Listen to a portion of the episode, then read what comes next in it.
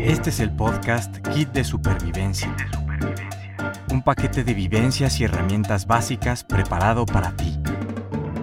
Quédate con Joana y Lorelei. Hola, ¿qué tal? Bienvenidos al podcast Kit de Supervivencia. Estamos en un episodio más, así que gracias por compartir su tiempo con nosotras.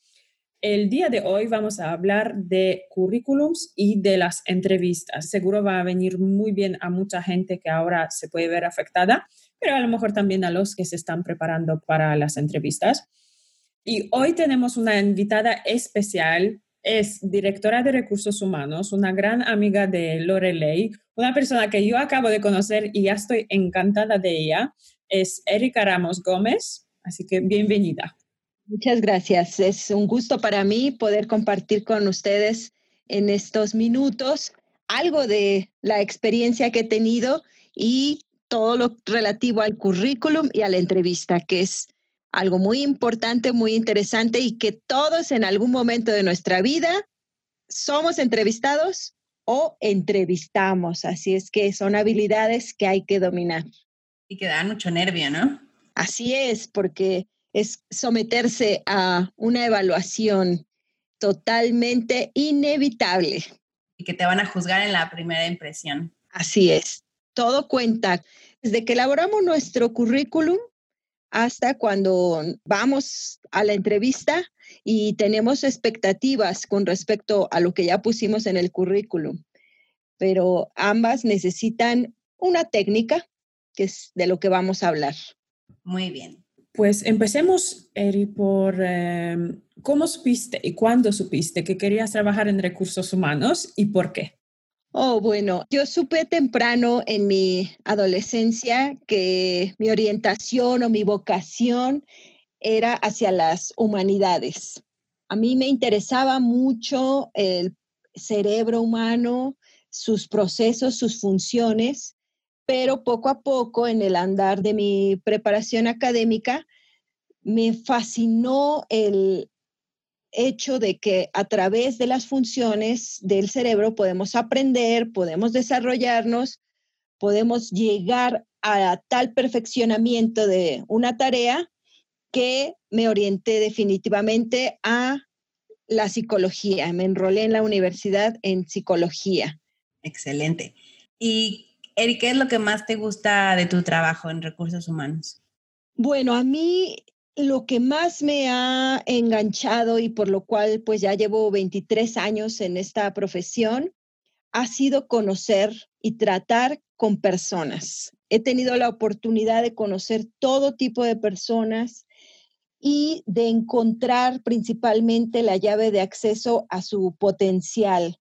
En primer lugar, disfruto mucho con el análisis de las personalidades de cada uno de los colaboradores en las empresas y también disfruto mucho el proceso como eh, los líderes a los que yo coordino pueden también llegar a dominar este tipo de tareas con los recursos humanos que dirigen, porque no siempre es tan fácil, ¿no? Y siempre dicen, ah, bueno, pues tú que eres de recursos humanos, hazlo pero mi trabajo es también hacerlos partícipes de ese conocimiento de las personas.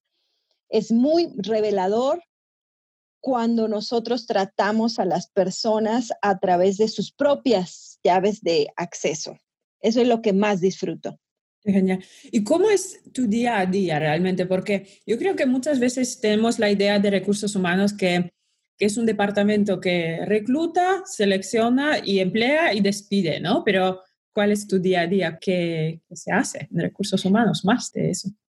Bueno, mira, en realidad lo que mencionas es el eje central. Nuestra razón de ser y dentro de los recursos humanos, el que estemos contratando, pues es el punto de inicio del proceso. Necesitamos tener nuestras plantillas completas en todas las fases de la organización, porque podemos dividir aquellos que están en la línea de trabajo, aquellos que están en la manufactura del trabajo, los puestos más operativos, pero también aquellas funciones que son muy necesarias, como son las ventas, como son la logística, como son las finanzas, las áreas administrativas, todo en su conjunto hace funcionar la empresa. Y si no tenemos las plantillas completas, pues siempre hay un desbalance. Así es que eso es lo primero.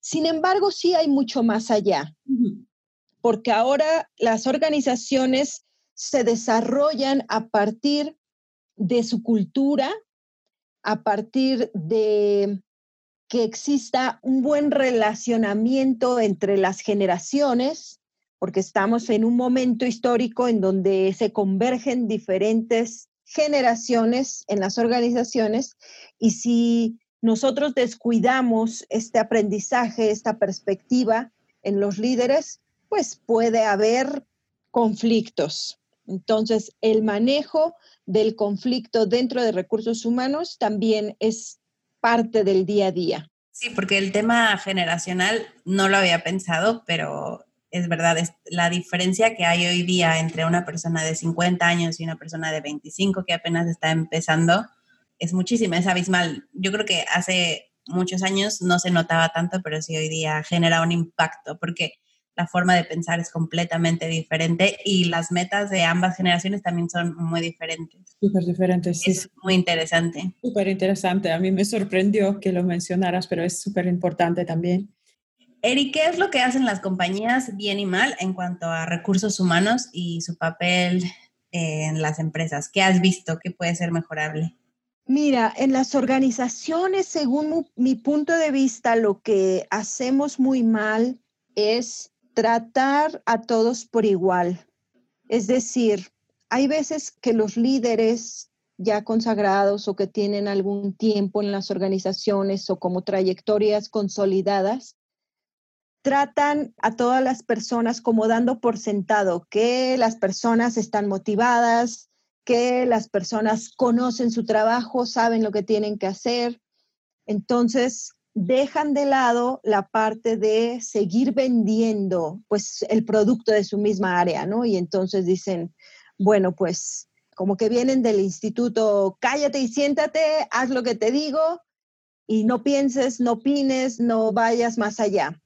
Y después, esto obviamente provoca que se estanque el área, que todo vaya como mecanizado, como automatizado y no hay un crecimiento, una innovación, un punto de mejora. Y entonces los líderes dicen, ah, bueno, es que el, equipo que tengo no me funciona, hay que cambiar a tal, hay que hacer una nueva adquisición de talento. Y entonces se dejan mucho de lado esta oportunidad de conocer al equipo y de volverlo a motivar, de volverlo a enamorar, de analizar qué es la fortaleza de cada uno y poder integrarlas. Sí, es verdad, porque además cuando manejas un equipo, sea pequeño, bueno, entre más gente manejas es, es más complicado, ¿no? Pero lo más complicado de llevar gente es conocerlos a cada uno, saber qué le motivan y después administrar como todas sus tareas, pero desde el punto de vista como personas, no solo como los números, ¿no? A veces se pierde un poco el tema de conocer a cada persona como individuo y no como todos somos un equipo y todos tenemos que ir hacia adelante, igual que no es verdad. En la teoría suena que es como debería de ser, pero en la práctica no lo es. No lo es. Y mira, yo creo que lo que hacen muy bien algunas organizaciones es mantener y promover métodos de comunicación franca o programas de comunicación que permitan la expresión, favorezcan que existan ideas y que estas ideas se premien, que estas ideas sean innovadoras o disruptivas y que puedan implementarse. Y eso alimenta mucho la capacidad de imaginación de los colaboradores y entonces llegan más felices al trabajo, no piensan que es una rutina, no piensan que siempre va a ser lo mismo, sino que ellos han participado en algún cambio, sea mínimo o sea mayor, dentro de la organización. Y eso son buenas prácticas. Eso es algo que ya permite ahora sí expresar a cada individuo lo que pueden aportar dentro del trabajo. Porque una cosa que yo opino es que el trabajo se va a dar. el trabajo se va a alcanzar. Tenemos unos objetivos y esos pues los tenemos que desarrollar. Pero la manera en cómo lo hagamos es lo que diferencia a las empresas y también a los miembros del equipo. Sí, sí, sí, sí. Me encanta en lo que has dicho. Has utilizado hasta el vocabulario enamorar del trabajo del equipo, ¿no? Me encanta porque vale que a lo mejor tenemos que tener todo el control emocional, ¿no? En el trabajo en cuanto a cómo nos manejamos, a autoliderazgo, ¿no? Pero pero es eso, ¿no? Que tiene que haber un poco más de entro, salgo, ¿no? Como ya no es la época industrial que entramos, hacemos trabajo, salimos y punto, sino tiene que haber mucho más, tiene que haber esa conexión, eh, el sentido de participar en algo más grande que cada uno de nosotros, ¿no? Me, me encanta ese punto. Así es, Joana. Y ahora que vamos a empezar ya a hablar sobre el tema de currículum y entrevistas, a mí me gustaría contar eh, mi experiencia en la búsqueda de empleo, algo que he aprendido, ya son seis empresas en tres diferentes países. Y algo que he aprendido en la búsqueda de empleo es que hay que tener paciencia, constancia, que hay que tener claridad de la situación actual del país donde estás buscando, porque realmente la oferta a nivel de empleo cambia mucho de lugar a lugar por ejemplo, algo que me di cuenta es que en México y España te puedes tardar de 6 a 12 meses en encontrar un puesto que te guste, que cubra lo que estás buscando. Sin embargo, en Reino Unido te puedes tardar 2 a 4 meses porque la oferta laboral es mucho mayor y principalmente en Londres. Entonces, sí creo que cuando se busca trabajo hay que ser conscientes y pacientes porque he escuchado mucha gente que, por ejemplo, a los dos meses de no encontrar algo ya están muy desanimados y hay que saber dónde estamos, ¿no? También otra cosa que he aprendido es que en cuanto a la constancia de la búsqueda de todos los días, en mi caso, de 50 a 100 currículums que he enviado a las empresas, de ese número me llaman para tener a lo mejor una entrevista, por ejemplo, y que de 10 a 15 entrevistas es cuando he conseguido el empleo. Entonces es mi experiencia y vamos a empezar a preguntarle a Eri ¿Qué es lo que hace que escojas un currículum cuando tú lo ves?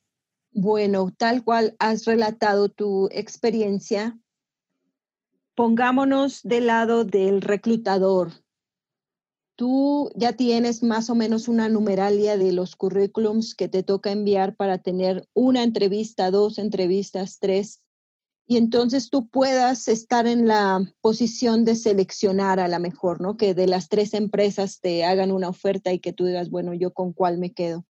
En realidad, del el lado de los reclutadores es una historia más o menos semejante. Por ejemplo, para un puesto operativo, que son los puestos más básicos, más manuales de las organizaciones, para contratar a la mejor a tres operativos tenemos que hacer de 15 a 20 entrevistas. Y estas entrevistas duran alrededor de unos 50 minutos, 40 minutos. Son realmente una inversión de tiempo y de esfuerzo grande. Pero bueno, pues son preguntas a la mejor más básicas, son procesos más sencillos. Sin embargo, ya para puestos administrativos o para puestos específicos con un conocimiento específico, se vuelve un poco más complejo porque nosotros igualmente llegamos a tener vía buscadores en línea, podemos tener currícula, a lo mejor unas 100 currículums y revisar 100 currículums para hallar al talento puede ser extenuante. Entonces, ahí sí aplicamos estos métodos o estas técnicas de eliminación cuáles son aquellos currículums que van evadiendo esa eliminación, pues aquellos que están bien estructurados, que tienen una historia que contar y fácil de leer, que se organizan pues de lo más actual a lo más antiguo.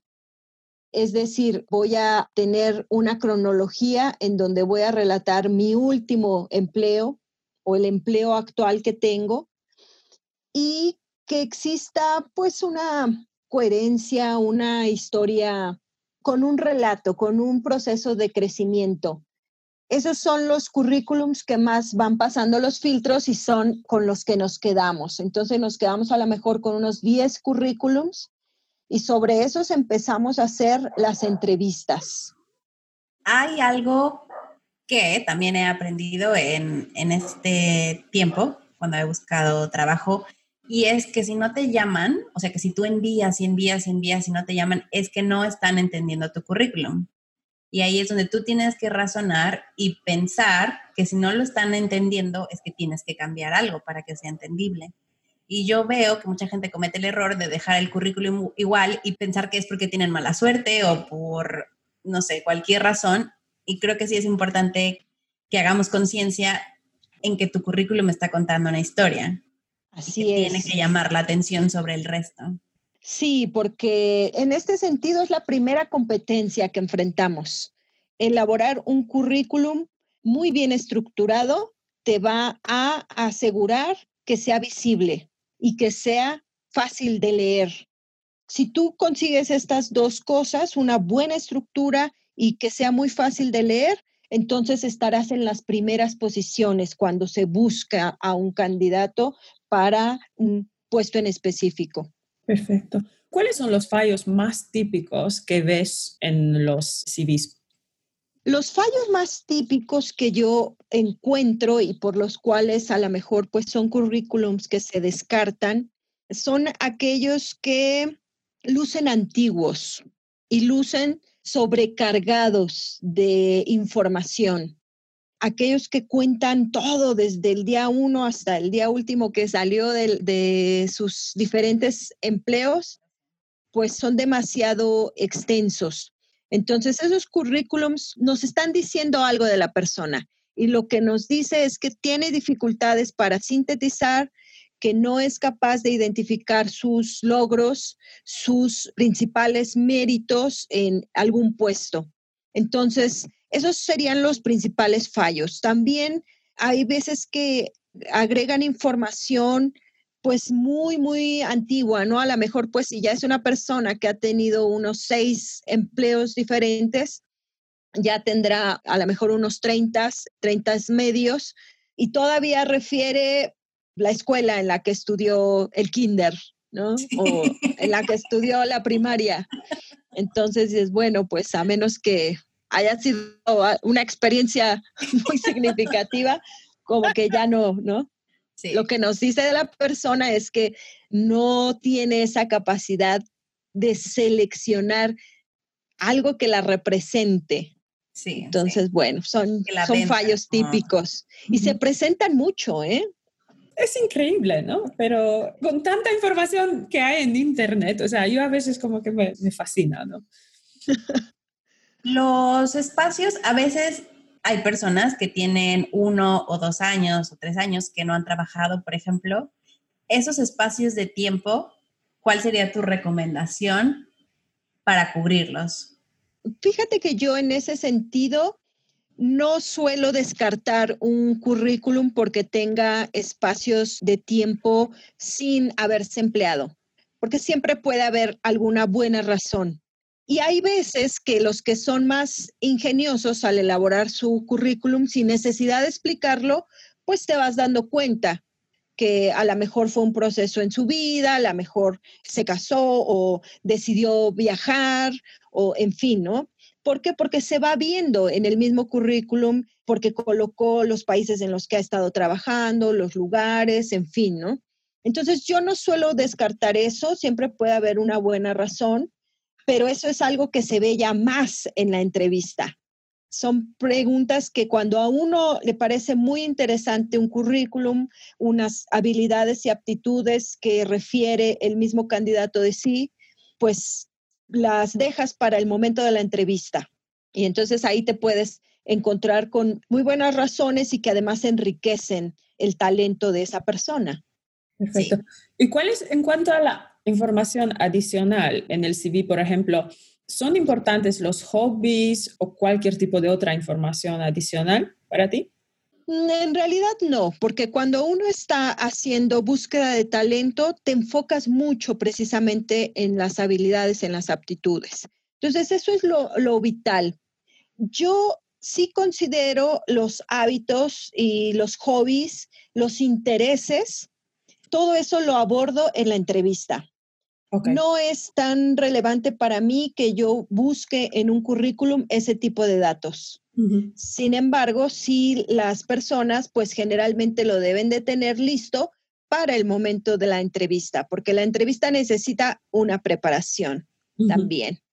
Me imagino que el tema de idiomas es súper importante hoy día, ya que vivimos en un mundo globalizado. No sabemos cómo va a quedar después de la pandemia, que sabemos que se ve, se puede ver, que se va a volver a traer mucho negocio dentro de cada país por el tema de viajar, pero el tema de los idiomas es muy importante, ¿no? Sí, eso sí debe de tener un apartado específico dentro del currículum y ahora lo que me gusta mucho de los currículums que me ha tocado ver los más avanzados es que una persona es capaz de decir, bueno, pues yo estuve trabajando en este puesto y fui capaz de incrementar, no sé, las ventas, la eficiencia en tal porcentaje. Los números nos pueden decir mucho y ahora hay unas maneras muy fáciles de presentar las gráficas del 0 al 100, qué tan avanzado estoy en esta habilidad en específico. Entonces, para los idiomas, eso sí es, ameritan un lugar muy importante, ineludible, así como certificaciones. Eso sí, no puede faltar. Si tú tienes una certificación, incluso de credenciales alternativas, que ahora es como le llamamos a todas estas, pues, acreditaciones que obtienes por estudios en línea, Sí. Eso también es muy válido porque ya forma parte de tu acervo cultural, de tu acervo técnico, de tus conocimientos que estás poniendo en tu currículum porque sabes que los dominas. Y entonces eso sí es algo que buscamos, que leemos mucho. Mucho más allá que a qué dedicas tu tiempo libre, sí necesitamos eso. Porque, como decía, eso ya va más adelante cuando ya eres parte de la organización. Totalmente. En cuanto a los números, es que acabas de mencionar logros, ¿no? ¿Qué tan importante es demostrar el logro en el currículum basado en, bueno, en cuando hablas de un puesto, ¿no? En una empresa, en contrario a hablando de tareas, ¿no? Yo a veces veo currículums que son como una lista de tareas, ¿no? En vez de, creo que hay ahora un poco la tendencia de demostrar más el logro, ¿no? En el currículum. ¿Qué es lo que buscas tú realmente cuando ves un, un, currículum? Mira, a mí me da mucho mejor énfasis un candidato, un talento, cuando es capaz de referir sus logros, uh -huh. porque eso también es una habilidad. Sí. Enlistar todo lo que tú eres capaz de hacer, que a lo mejor es a lo que te refieres en cuanto a tareas. Bueno, sí, a lo mejor yo soy capaz de teclear tantas palabras por minuto, soy capaz de hacer tantas interpretaciones de exámenes psicométricos en una hora. Todo eso me dice de qué tan rápido y eficiente eres. Pero lo que no me está diciendo es cómo todas esas tareas que puedes dominar las llevas a alcanzar un objetivo. Entonces, por eso es mucho más relevante en un currículum, ¿eh? hablando del currículum, que tú que todavía no tienes esa oportunidad de ser entrevistado, le digas a esa persona que está leyendo tu currículum que tú eres capaz de alcanzar estas metas en tu campo específico, porque ya lo has hecho. Uh -huh. Por eso es muy relevante decir, bueno, pues yo fui capaz de formar un equipo de trabajo de cero en tanto tiempo. En tres meses formé todo mi equipo de ventas y juntos ese equipo de ventas alcanzamos eh, el objetivo planteado para el año y rebasamos el del año siguiente y abrimos el mercado. Lo recibimos en una penetración de un 60% y lo llevamos al 80%.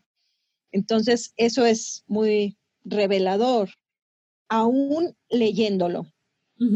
Entonces, demuestras, digamos, tu logro, no tanto las tareas que lo construyeron, ¿no? Sino cómo... Cómo concretarlo, sí. cómo hacerlo real, porque enlistar tareas, pues somos capaces de hacerlo. Incluso yo también les suelo recomendar a los colaboradores Cuando reciben un reconocimiento, cuando reciben una nota de agradecimiento, pues que vayan haciendo su inventario de habilidades, de lo que son muy buenos, de lo que los distingue, porque eso debe formar siempre parte de su currículum. Tenerlo presente cuando tienes que actualizar tu currículum. Hay algo aquí que me surge una duda. En Reino Unido existe el servicio de la escritura del currículum, que a mí me parece muy interesante. Yo lo he utilizado para mantener actualizado mi currículum siempre. Y al principio, bueno, antes de que yo viniera a vivir a Reino Unido, no lo conocía. Y cuando entendí cómo funciona, a mí me pareció que para las personas que nuestro idioma nativo no es donde estamos, o inclusive en tu mismo idioma, puede ser un servicio que ayuda muchísimo porque usan las palabras que los profesionales de recursos humanos están acostumbrados a utilizar. Entonces, tú como profesional de recursos humanos, no sé si alguna vez has escuchado sobre este servicio de la escritura del currículum. Mira, sí la he escuchado y bueno, me parece una manera de tomar en cuenta a quien te va a entrevistar, ¿no? O sea, como que es algo que el entrevistador te va a agradecer, ¿no? Y es algo que va a distinguir tu currículum de ese mar que dijimos, unos 100 currículums que salga el mío. Yo en ese sentido creo que sí es bueno utilizarlo, pero debes utilizarlo bien. O sea, quien va a redactar tu currículum o quien va a escribirlo, pues debe tener previo una comunicación contigo, debe conocerte, es aquel que te va a interpretar. Y me parece muy bien sobre todo cuando hay perfiles muy abstractos. Hay personas, sobre todo los ingenieros, los científicos, los matemáticos, que pues su vida es la abstracción, o sea, tienen sus ideas de una manera distinta a la que la tenemos a lo mejor los administrativos o los que siempre estamos tratando con personas y en comunicación constante. Entonces, ahí hay una brecha que se puede acortar con un buen intérprete, pero sí. tienen que hacer ese trabajo. Porque cuando pasamos a la entrevista, podemos llevarnos decepciones, ¿no? De decir, bueno, pues es que se veía muy bien en el currículum, pero cuando lo entrevisté, la persona le fue imposible demostrar lo mismo que estaba en el currículum. Entonces necesitamos que cuando tomen ese tipo de servicio es muy válido, pero que sí permanezca la esencia de la persona para que cuando se haga la entrevista, pues empate. Sí. Me encanta la idea de tenerlo revisado por alguien que te conoce encima, porque yo a veces noto que cuando ayudo a los amigos con los currículums, me pasó que les decía, pero has logrado tanto, tanto, tanto, ¿no? O sea, esto es lo que has logrado, ¿qué es lo que, esto lo que estás representando aquí? No es ni la mitad de lo que tú vales, de las competencias que tienes a nivel de la empresa, ¿no? Competencias profesionales, así que a veces como que no nos vendemos así como deberíamos también, entonces vale la pena lo revisado, ¿no? Por alguien, por alguien Sí, y eso que dices es muy, muy importante porque es alguien que te conoce. Entonces, incluso hasta podría ser tu propio partner o hasta tu jefe, si tienes una buena relación con tu jefe. Oye, ¿qué te parece si le das una leída a mi currículum y, y me evalúas si es que corresponde con todas mis aptitudes, ¿no? Y nos podemos llevar muy buenas retroalimentaciones como esta que comenta Joana, ¿no? O sea, te falta decir esto, te falta comentar aquello, porque es lo más representativo de ti. Y como a veces nosotros mismos no lo vemos, porque alcanzar una neutralidad y una objetividad al 100% es difícil. Tenemos que entrenarla mucho para que nosotros podamos ser capaces con esa perspectiva objetiva de decir en qué somos buenos y qué hemos logrado que es finalmente lo que nos va a ayudar a abrirnos camino en un nuevo empleo. A vendernos para conseguir un nuevo empleo. Sí, el currículum es una ciencia y yo repito, si no te están llamando a entrevistas es porque tu currículum no está llamando la atención y está pasando desapercibido entre muchos otros. Entonces, antes de estar tan desanimado o entrar en una depresión, hay que darle otra vuelta a tu currículum y tal vez alguien te puede ayudar o te puede dar una segunda opinión de qué es lo que le está faltando. Sí, totalmente. En ese sentido, cuando de plano yo sí les puedo recomendar a aquellas personas que no les llaman y que envían y envían currículums, sí es porque algo debe estar ahí en su currículum que no hace clic con los seleccionadores. Puede que no esté en correspondencia con un puesto en específico, porque también eso sucede. Hay veces que en las organizaciones tenemos un perfil y hemos hecho tantas cosas distintas que luego para que lo comprenda una organización y una cultura distinta, pues es difícil. Entonces tenemos que volver a estructurar ese currículum con las habilidades que son comunes a todas las organizaciones. Sí, sí, sí, exacto. Más cuando te quieres reinventar, más cuando quieres a lo mejor cambiar de sector, industria, otro país, tal vez, y también te tienes que reinventar. Es mejor basarlo en habilidades más que en la experiencia como tal de un trabajo hecho. Así es, no, y eso es algo que ahora vamos a ver mucho, ¿eh?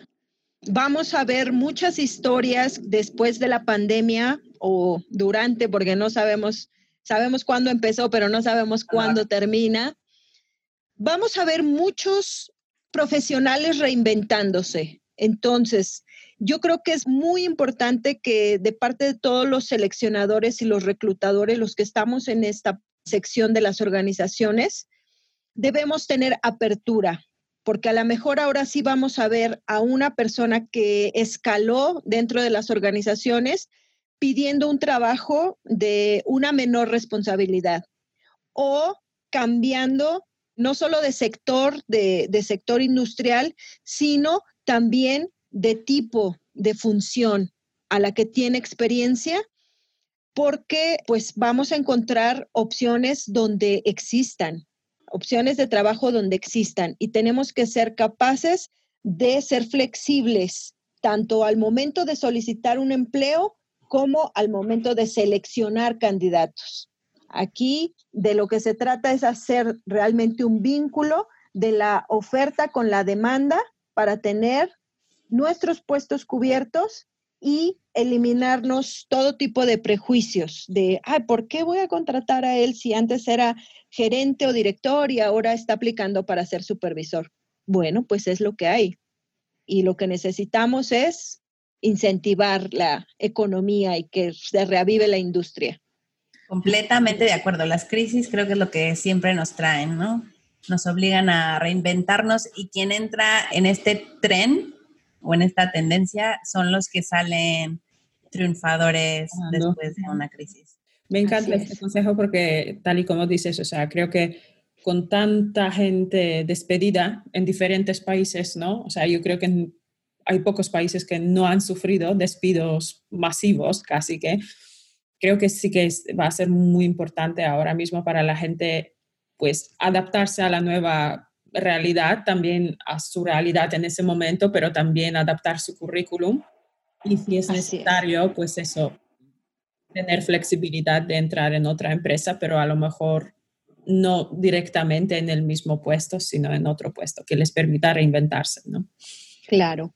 Y bueno, pues lo más importante también en los currículums es ser natural, ser uno mismo yo creo que aquí vale la pena que nosotros hablemos de que se anote únicamente lo que es verdadero, lo que podemos probar, porque existen también o algunos currículums que los queremos maquillar o que queremos poner cosas que no existen o que no podemos probar y pensamos que el entrevistador no lo va a descubrir.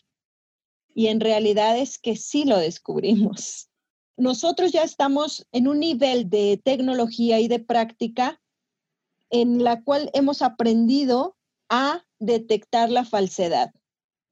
Aunque no seamos una generación millennial, aunque seamos de generación X o generación más antigua, ya estamos mezclados y ya aprendimos lo mejor de cada generación. Y una de ellas es que las nuevas generaciones detectan el fake new, son capaces de detectar lo falso y nosotros también somos capaces de detectar lo falso en los currículums. Así es que eso es algo que siempre les vamos a recomendar. No pongan cosas que no son ciertas en su currículum, porque la verdad siempre sale. Y eso también, bueno, pues nos va a descartar como candidatos. Me encanta el consejo. Bueno, muy bien, pues ahora pasemos a la parte de entrevistas. Sí. Y en las entrevistas quiero decirles que siempre se agradece que las personas se preparen para una entrevista. ¿Cómo vamos a prepararnos? Hay muchas maneras, incluso viendo un tutorial de YouTube, ahora hay tutoriales para todo y eso es maravilloso. Las personas que han aportado de su conocimiento y que dicen, a mí me pasó esto, eh, yo hice tal cosa, cometí tal error, me entrevistaron así, en fin, ¿no? Yo les puedo recomendar que vean videos ahí del Management Recruitment International, un video que se llama Preparación para la entrevista.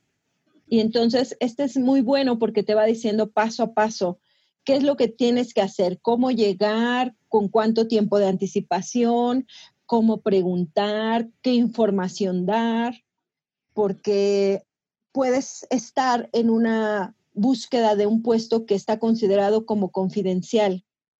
Y hay personas que luego somos muy expresivas y vamos diciendo por todo, hasta desde el vigilante que te abre hasta la recepcionista, no, bueno. Y entonces todo eso se evalúa. En realidad dentro de una entrevista todo es evaluable. Así es que cómo te vestiste, cómo te arreglaste, qué palabras usaste, todo es evaluable. Entonces vale mucho la pena que veamos videos, que nos preparemos, que seleccionemos una estructura, que llevemos un bosquejo de lo que vamos a plantear. Las entrevistas por parte de los entrevistadores podríamos definirlas que hay de dos tipos. Hay la entrevista del funcionario de recursos humanos, que va a ser siempre una entrevista general, y hay la entrevista del seleccionador. O sea, si tú ya pasas a la siguiente entrevista, quiere decir que lo hiciste muy bien en la primera entrevista con recursos humanos, pero la otra es también muy importante porque es una entrevista más técnica que tiene ya que ver con el puesto que tiene que ver con las funciones, con el, rol, jefe. el posible jefe o los posibles compañeros. No debes desanimarte porque ya me entrevistó uno, dos, tres, cuatro.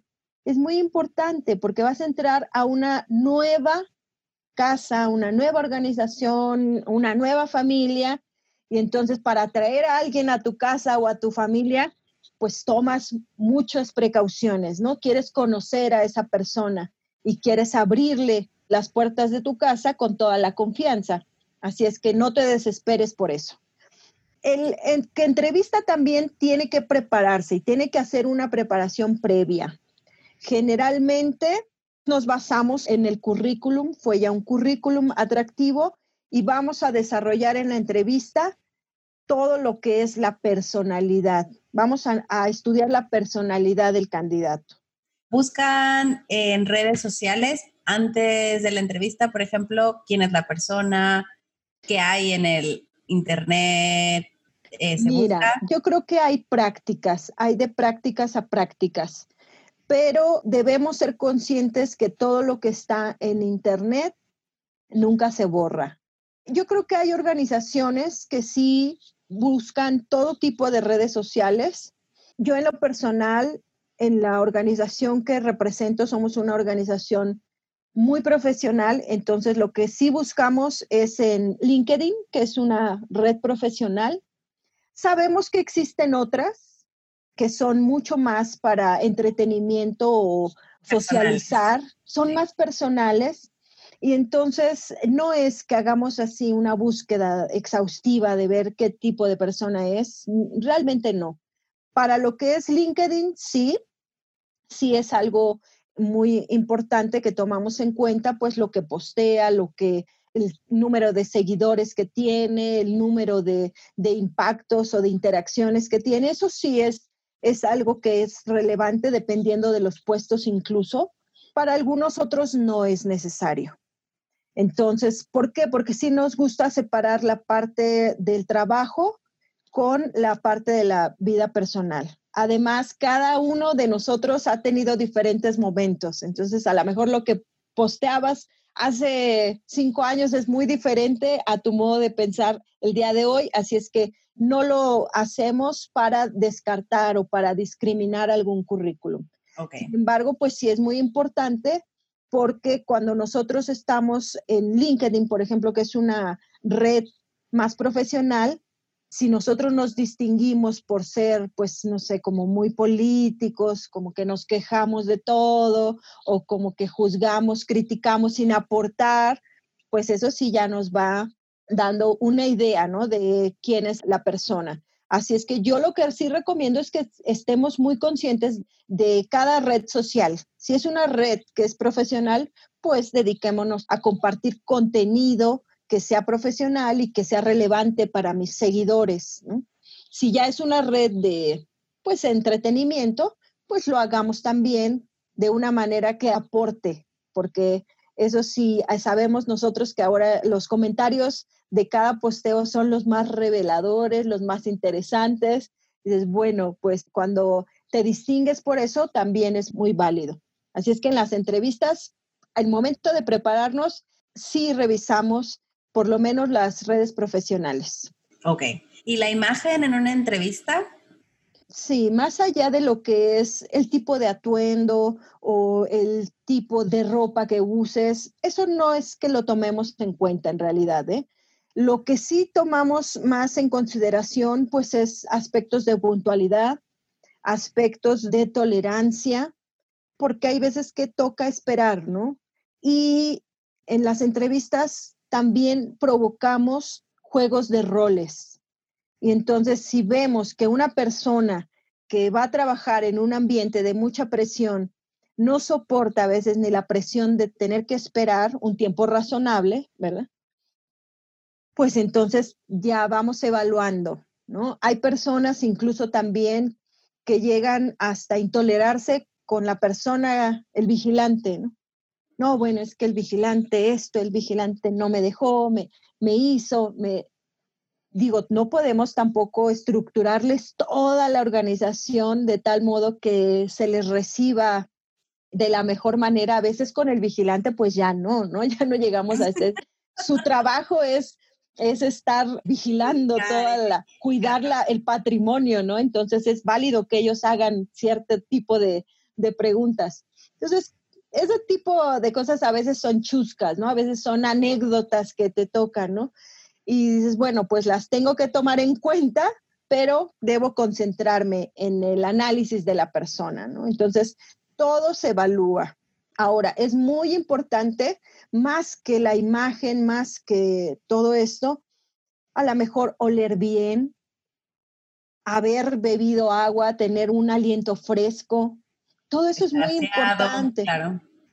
Más que el tipo de ropa que usas, el dar esa buena impresión en estos sentidos, ¿de qué nos habla? Bueno, pues de que tomaste un buen desayuno, tomaste suficiente agua, porque a veces llegamos hasta sedientos, ¿no? Puede ser porque por la misma situación estresante de la entrevista. Y el nerviosismo pero debemos también de ser capaces de buscar maneras de cómo neutralizar esos nervios, cómo buscar una salida.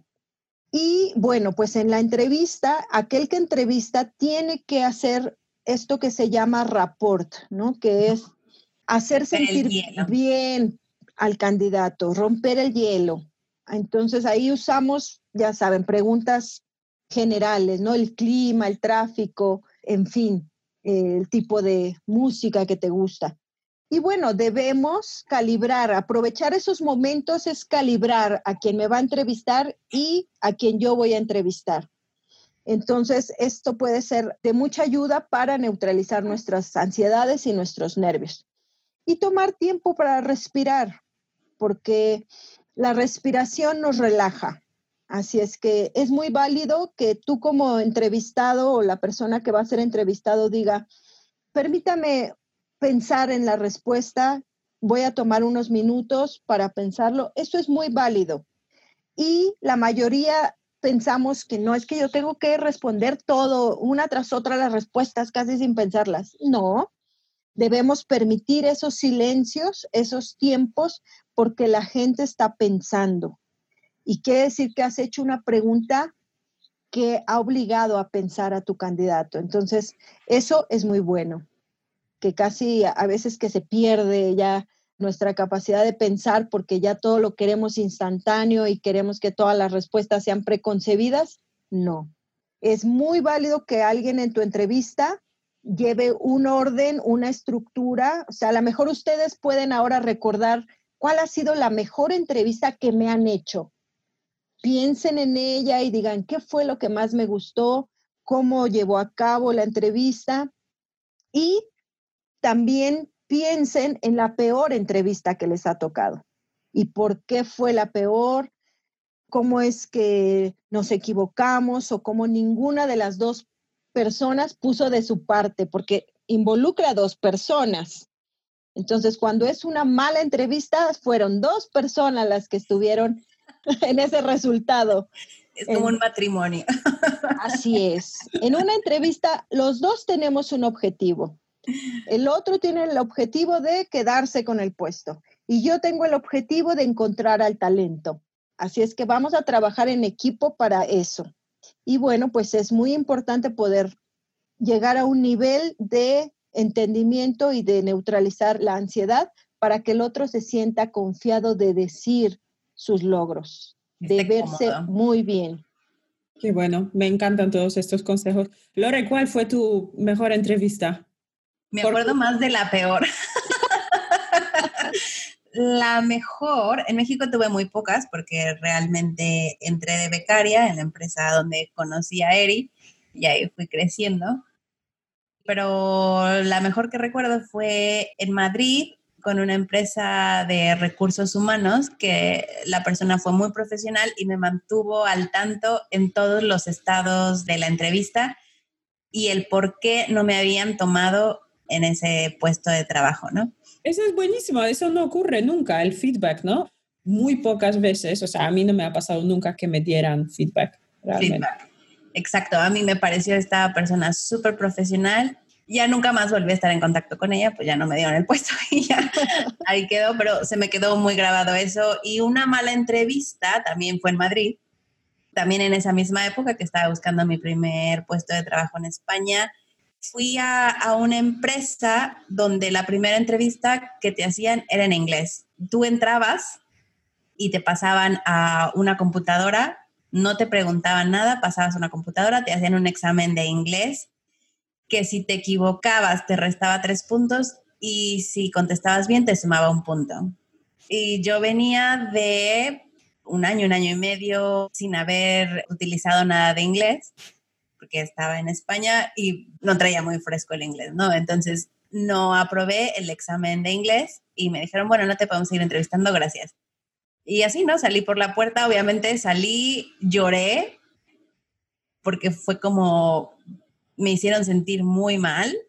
Sientes como que todo lo que puedes dar a una empresa en ese momento es, no puedo dar nada, ¿no? Estoy te pones en el suelo, lloré, le hablé a mi esposo, le conté mi tragedia, pero bueno, tuve que seguir adelante y seguir en mis procesos hasta que encontré un trabajo. No me tardé tanto que justo fue en la crisis de entre 2008 y 2012, 13, eso fue en el 2011.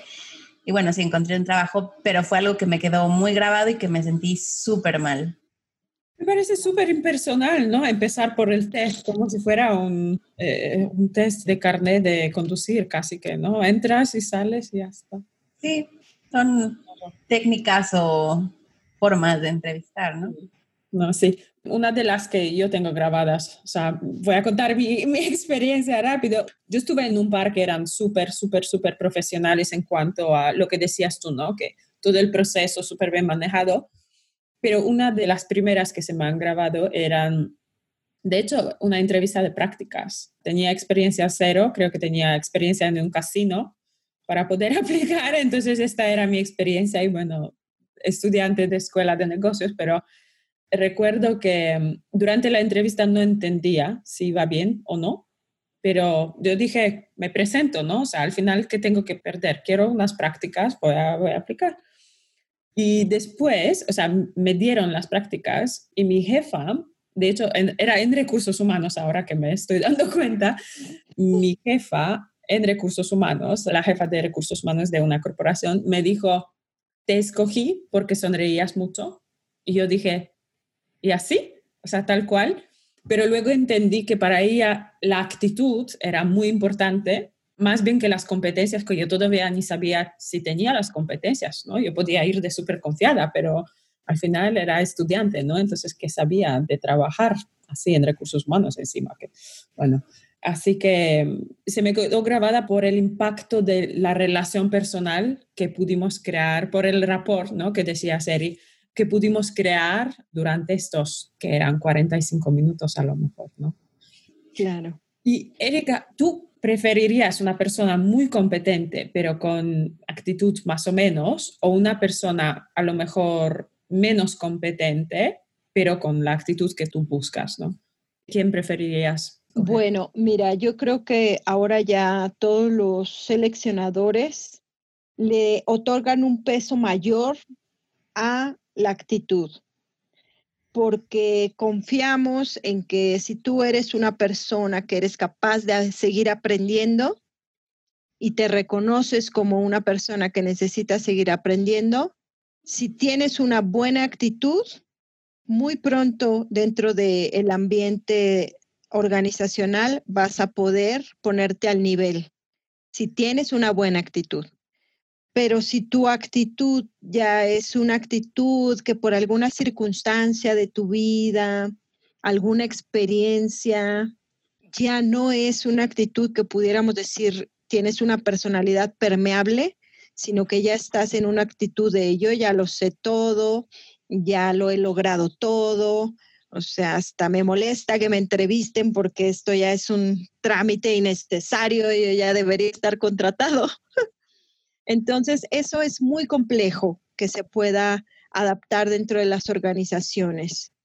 Entonces, ya ahorita creo que las vacantes de ese tipo pues están ya totalmente extintas. Ahorita lo que buscamos es personas que entren a un nivel organizacional más lineal, más horizontal, donde todos hacemos lo que sea posible para que la organización alcance su misión, la misión que sea.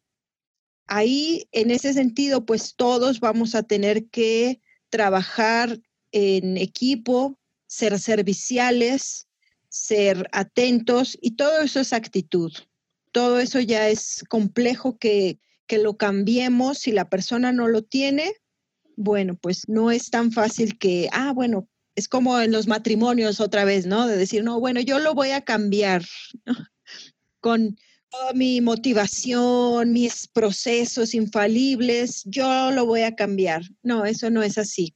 Sí, es mucho mejor hallar a alguien con actitud y con esa, podríamos decir, humildad o ese sentido de decir, no lo sé todo. Puede haber cosas que todavía pueda aprender y me encantaría aprenderlas aquí con ustedes, pues es bienvenido. Aquella persona que no es así, pues difícilmente. Y también el me equivoco, porque a veces creo que hay gente que le cuesta mucho aceptar que, que se equivoca y en el trabajo todos somos seres humanos y nos equivocamos y decir, me equivoqué esta vez, pero en la siguiente he aprendido una lección, ¿no? No tiene nada de malo equivocarse, creo, y aceptarlo. Es una de las preguntas más épicas, ¿no? Que tenemos en las entrevistas. Yo las suelo preguntar, no puedo irme con una entrevista sin algo que demuestre lo contrario, ¿no? Pedir una evidencia que demuestre lo contrario. Podemos hablar mucho de logros, podemos hablar mucho de, de lo bueno que hemos hecho, pero también tenemos que equilibrarlo con los errores que hemos cometido. Y la persona tiene que ser tan capaz de decir sus aciertos como sus errores tangibles. Más allá de la pregunta de cuáles son tus defectos, dime tres defectos, no, eso ya no se usa tanto. En realidad lo que preguntamos es, refiere cuál ha sido una experiencia en donde todo lo que planeaste te resultó mal, en donde no alcanzaste el objetivo, en donde te equivocaste en una decisión o no la tomaste a tiempo o era la decisión incorrecta. ¿Cómo lo enfrentaste? ¿Cómo lo resolviste? Y entonces ahí ya equilibramos, porque a lo mejor estábamos ya viendo a, a Superman, a Superwoman, y entonces decimos, bueno, no, sí necesito un humano. A ver, es tu oportunidad de decirme humanamente cómo resuelves o enfrentas los retos cuando todo te salió mal, que eso también es algo muy común. Me encanta eso porque yo creo que muchas veces pensamos que la trampa está en la pregunta cuál es tu debilidad, ¿no? Y que las empresas, aparte de las fortalezas, más bien se centrarán en esa debilidad que seguro cada uno de nosotros tenemos, ¿no? Pero como dices, ¿no? Es importante demostrar que somos humanos, pero también si hay algo inesperado, más nos vale enfrentarlo y encontrar una solución que intentar demostrar que somos súper, pues eso, como tú dices, ¿no? o sea, superwoman o superman, ¿no? Me encanta. Claro. Pues sí, esos son realmente, no podemos ser expertos en entrevistas sin hacerlas. Y tú puedes entrevistar, no sé, a quien tienes, con quien vives, a tu esposo, a tu roomie, a tu mamá, a tu hijo, a quien tengas. Ahí puedes practicar la entrevista. Oye, te voy a hacer una entrevista. Y entonces ya te estás poniendo en los zapatos. Fíjate que a mí también, contando las experiencias, a mí también me toca ser entrevistada, ¿no? Yo fui entrevistada por alguna persona de recursos humanos, pasé varios filtros de entrevistas hasta que me vino una persona a México de Estados Unidos y me entrevistó perfectamente. Compatibilizamos mucho porque pues obviamente ella está en recursos humanos, yo también, y hablamos de talento, hablamos de las proyecciones, de la organización, perfecto. Y ella me dijo, bueno, es que necesitamos a alguien de recursos humanos aquí en México con quien tengamos esa confianza, con quien podamos hablar, porque hoy por hoy no lo hay, ¿no? O la persona que tenemos, pues en realidad tiene un nivel que está más operacional y no está al nivel que nosotros necesitamos. Perfecto. Al pasar a la siguiente entrevista, me dijo, bueno, es que ya te va a entrevistar el de finanzas, el de operaciones y otro de finanzas, ¿no? Eran tres personas, todos hombres.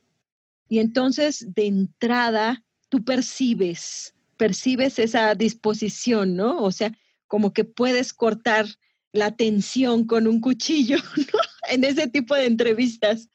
Y entonces, bueno, pues ya sabes, te pones nerviosa, ¿no? Incluso hasta me dijo el, el, más sensible que era el de operaciones, dice, no, no, bueno, si quieres, sabemos que no es tan fácil ser entrevistada. Toma tu tiempo, relájate, respira, muy bien. Pero entonces ellos empezaron a hacer una serie de cuestionamientos de su día a día, de, ¿y si pasa esto, qué harías? ¿Y si pasa aquello, qué harías? Y entonces te vas dando cuenta que dices, bueno, lo que ellos necesitan no soy yo. Lo que ellos necesitan es otro igual, seguramente otro hombre, porque era mucha testosterona en esa entrevista. En la misma habitación.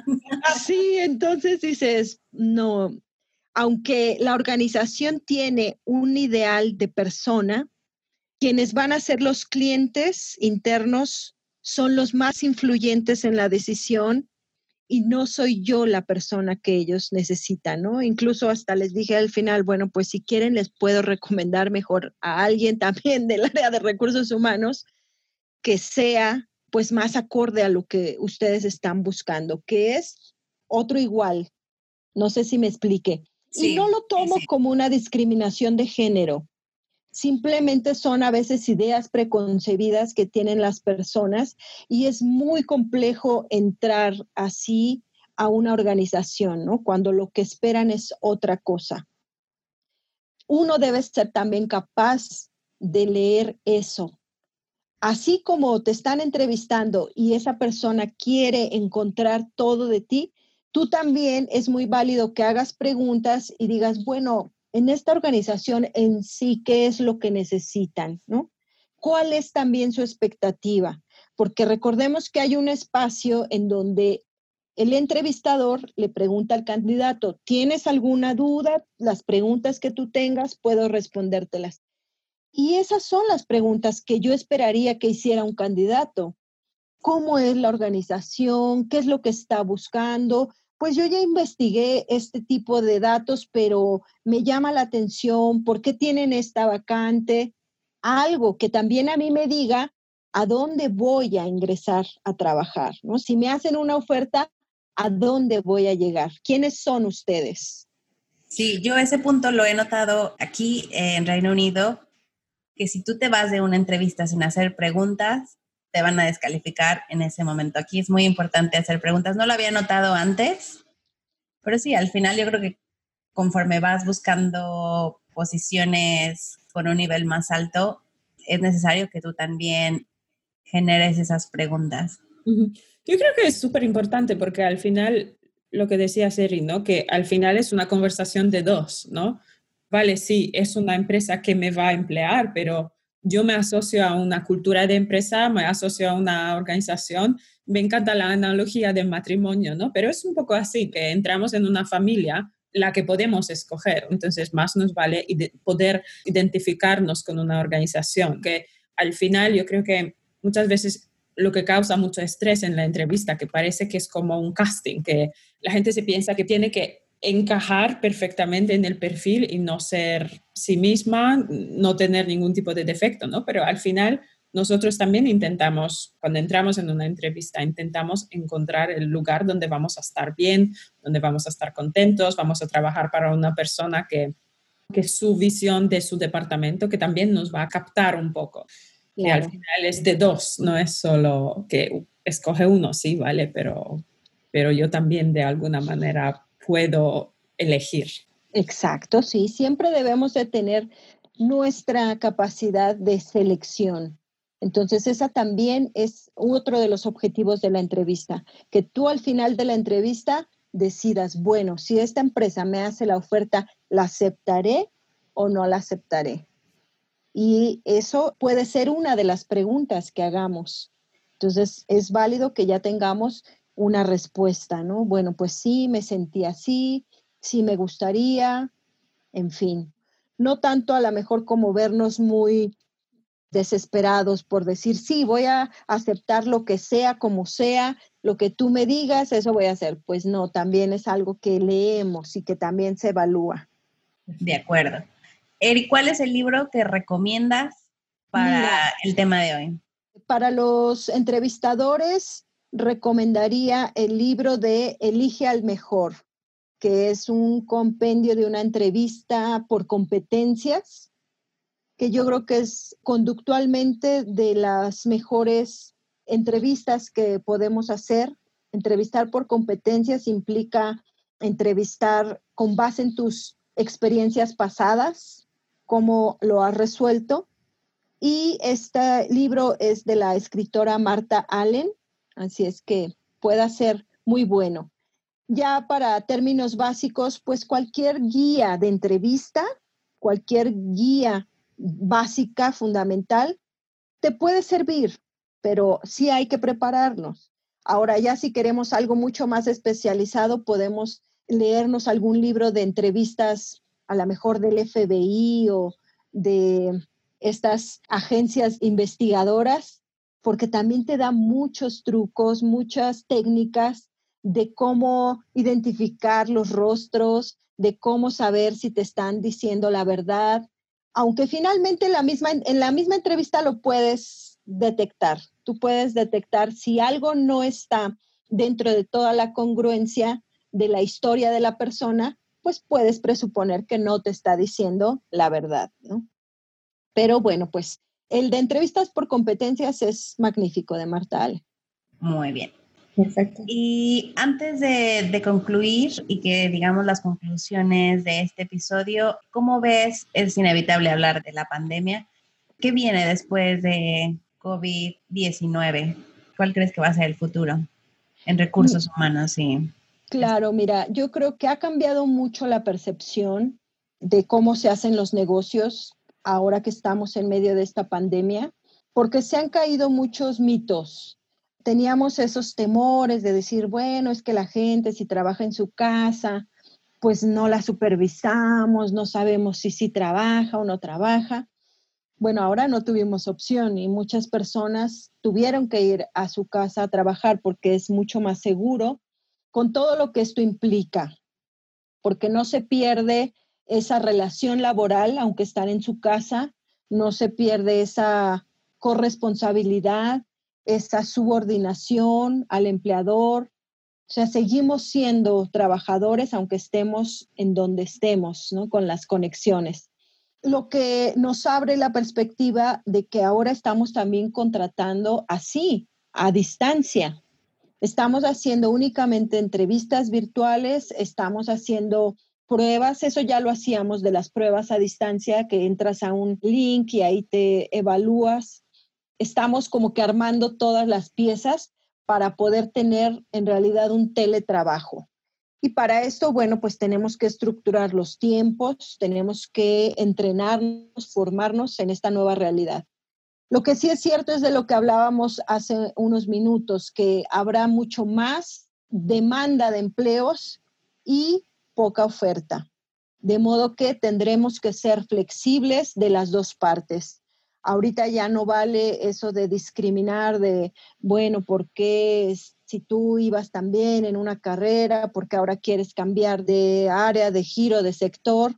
Bueno, pues porque es lo que se ocupa. Ahorita sí tendremos que reinventarnos, tendremos que ser mucho más resilientes, sobre todo mantener la actitud, porque si nosotros frente a esta crisis mantenemos una actitud positiva, así es como vamos a seguir administrando nuestras capacidades y nuestras oportunidades.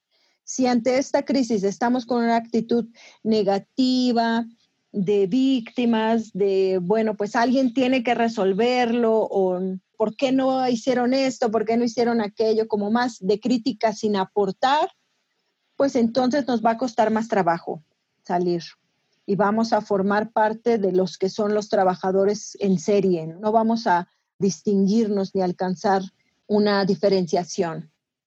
Ya depende de cada talento, de cada organización. Ahorita obviamente pues lo que más se busca son aquellas personas que tengan habilidades digitales.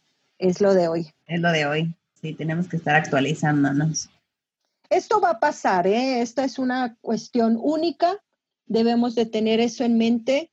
No hay mal que dure 100 años, ni una persona que lo resista. Así es que todos tendremos que trabajar unidos en encontrar las mejores oportunidades.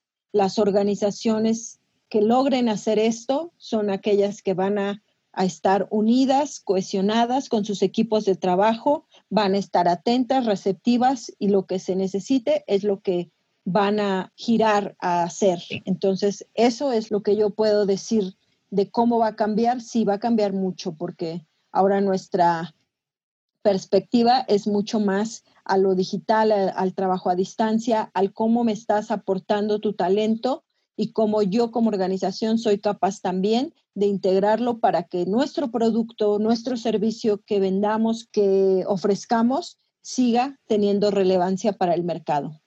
Perfecto, me encanta. Sí. Estuve tomando notas todo ese tiempo,